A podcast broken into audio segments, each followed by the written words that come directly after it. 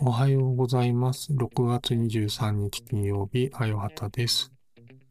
えー、金曜会議ファイルやっていきたいと思うんですけど、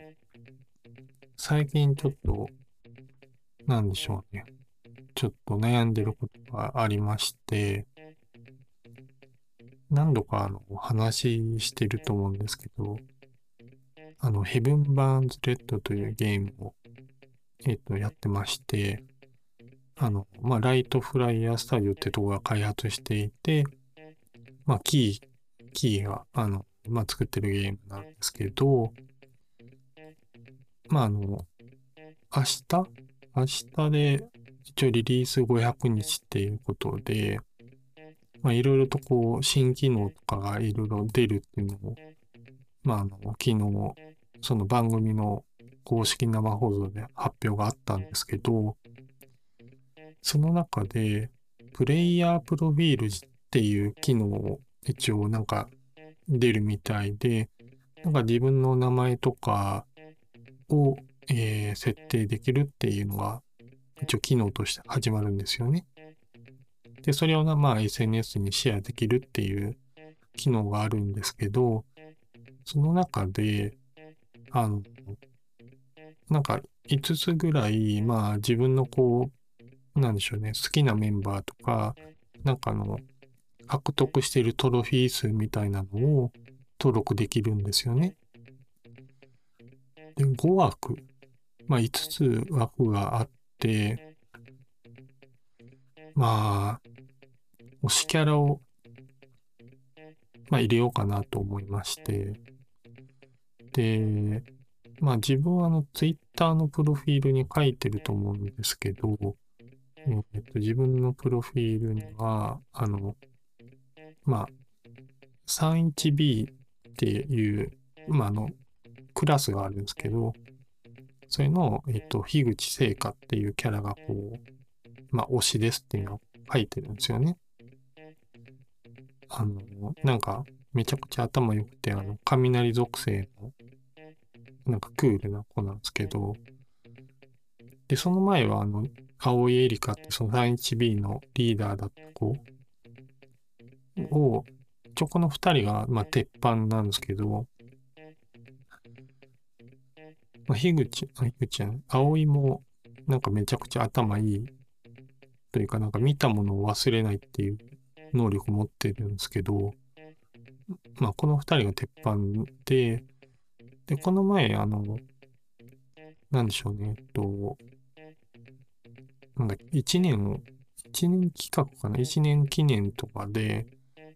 その好きなキャラ投票3人っていうのをこう投票するって企画があったときに、もう一人、あの、3 30G の、えっと、倉さとみってキャラクターを、まあ、投票したんですよね。倉っていうのが、まあ、やった人は、やった人はまあなんかわかるんで説明は不要なんですけど、まあ、なんかお米が、お米を育てたりなんか大好きな、なんかちょっと変わった感じのキャラクターなんですけど、で、まあ、この3人は入れようかなと思ったんですけど、なんかこう、あとじゃあ、5枠あるから2人どうしようかなって思って、で、自分の推しキャラ他誰かいたかなって考えると、あの 31C のさつきまりと、31D の石井いろはと、で、31E の大島一子と、31F、じゃあ31、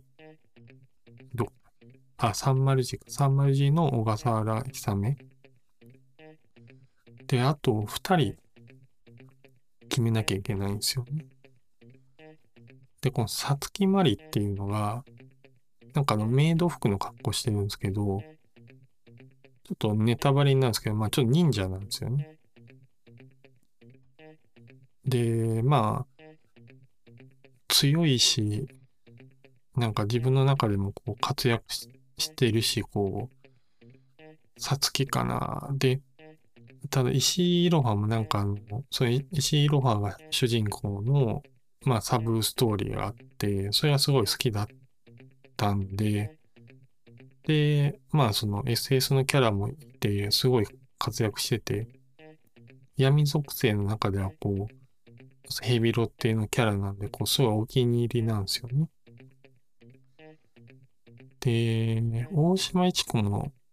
そうですね、大島家っていうむつ、むつ子？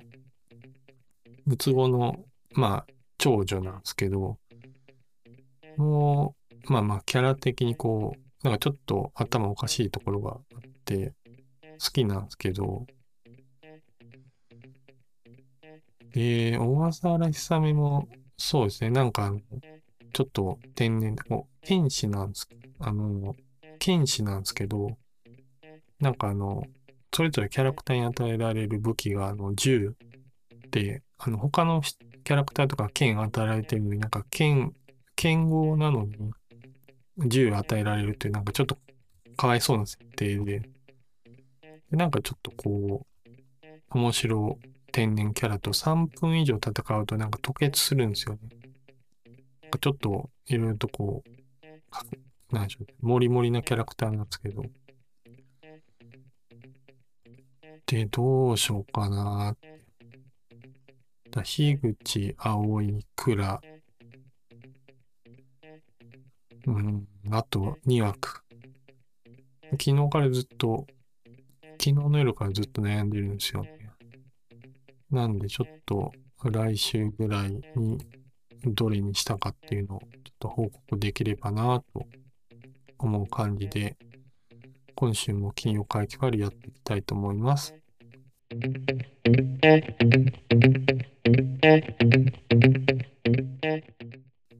はい。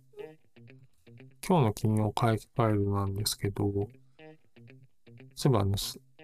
なんか佐々木るさんに Discord で、なんか毎回何も話すことないって言ってないですかって言われて、まあなんか8割ぐらい言ってるなって気がするんで、ちょっと今日はこの話するぞっていうのを持ってきたんですけど、あの、まあ、ちょっと前、あの、で、な5月ぐらいにあの、上岡龍太郎さんってあの、まあ、ナイトスクープの司会者とかやってた方が、あの、亡くなったっていうニュースが出て、で、なんかあの、まあ、ABC ってあの、まあ、大阪のテレビ局の ABC ってナイトスクープもやってた曲で、特番があって、それが TVer で見れるので、一応6月25までしか見れないんであれなんですけど、なんかツイート特別番組、さよなら上岡龍太郎さんっていう番組があって、なんかあの、昔やってた、私も生まれる前なんですけど、あの、ラブアタックとか、探偵ナイトスクープなどの秘蔵映像で振り返る上岡龍太郎さんっていうのをやってて、で、ゲストが結構豪華で、やっぱゆかりがある人で、あの、木田太郎さんとか、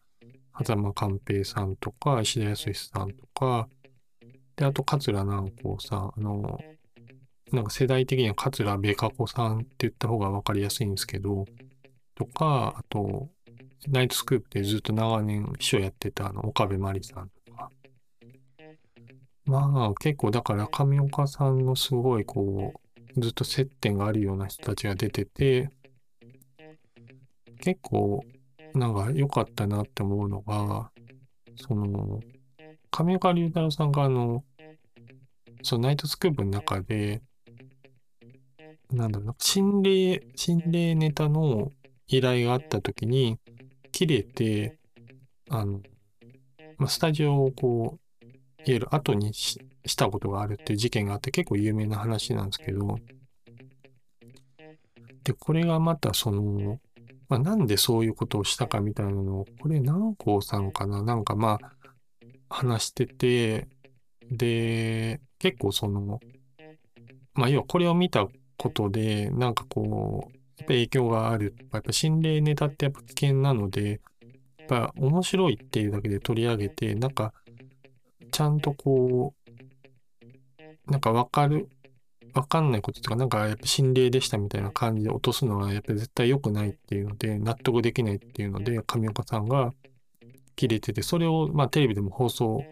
させるために結構切れたっていう話をしてたんですよね。で、なんか他のネタとかでも、なんかこう中途半端にしか調べきれてないネタとかは、上岡さんが怒って、ちゃんと調べなさいって言って、なんかこう、まあ調べさせたりとか、やっぱ視聴者の代わりにちゃんと司会者として、そのネタに突っ込んでいくっていうところを、なんかすごいやってたって話があって、うん、なんかすごい、なんだろうな、なんかこう、予定調和じゃない人なんだなっていうのを改めてこう感じたんですよね。うん。で、なんか自分あの、一回だけ上岡龍太郎さん直でお見かけしたことがあって、なんかあの専門学校を通ってた時に、その専門学校自体がその大阪の関西テレビっていう局の、まあ、旧社屋を使ってたんですよね。で、そこに、まあ、スタジオもあったから、芸能人、芸能人はたまに来るんですけど、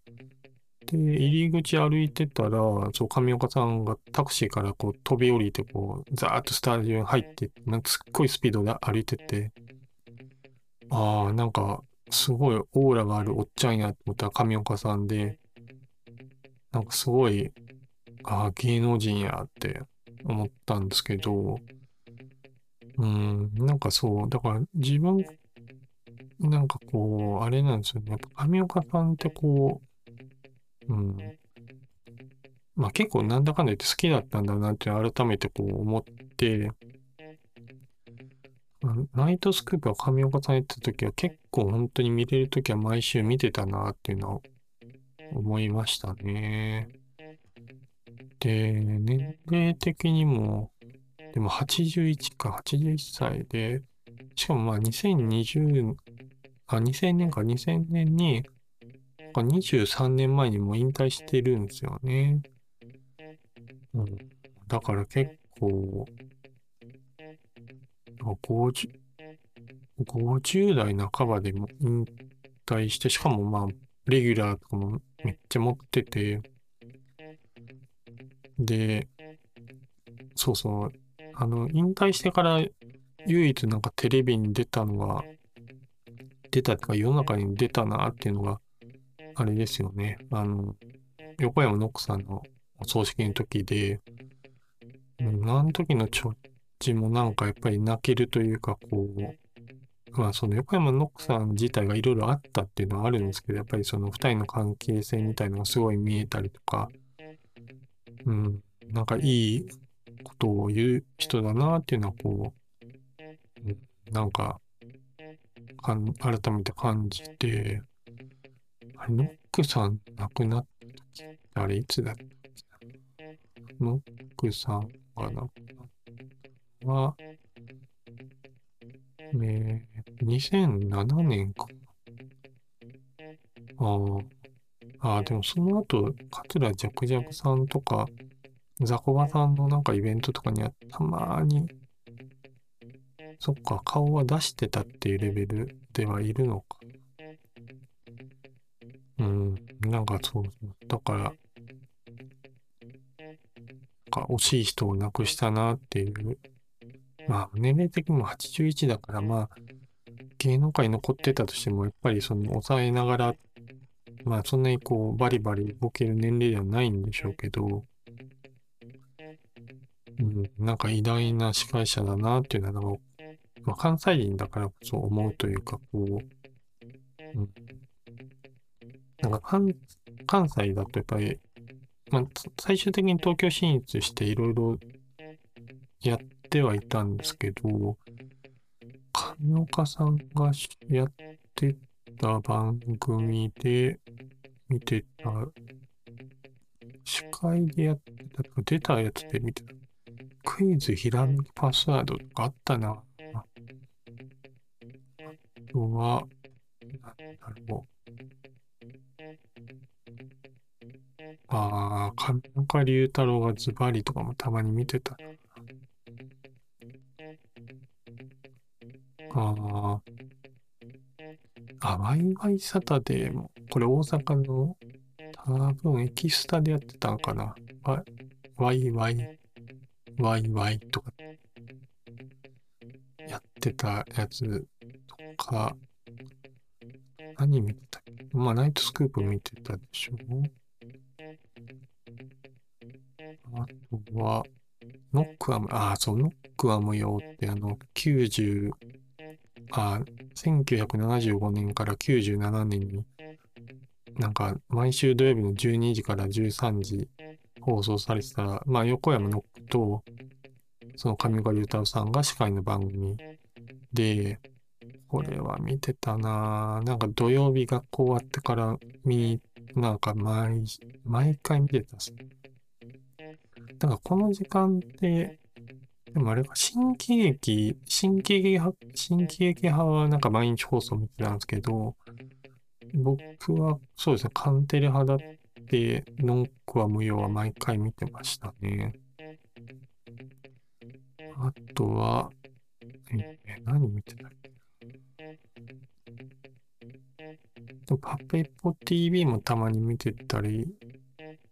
そうですね。X テレビとかも見てたな。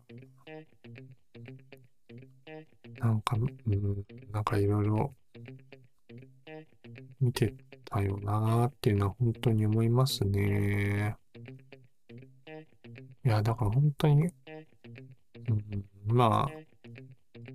結構思い出深いとか、まあ自分が一番こうテレビ見てた時代に出てた人で好きだった人みたいな方だったんで、いや、まあ、本当に、お疲れ様ですという感じですね。はい。今日はそんなところで。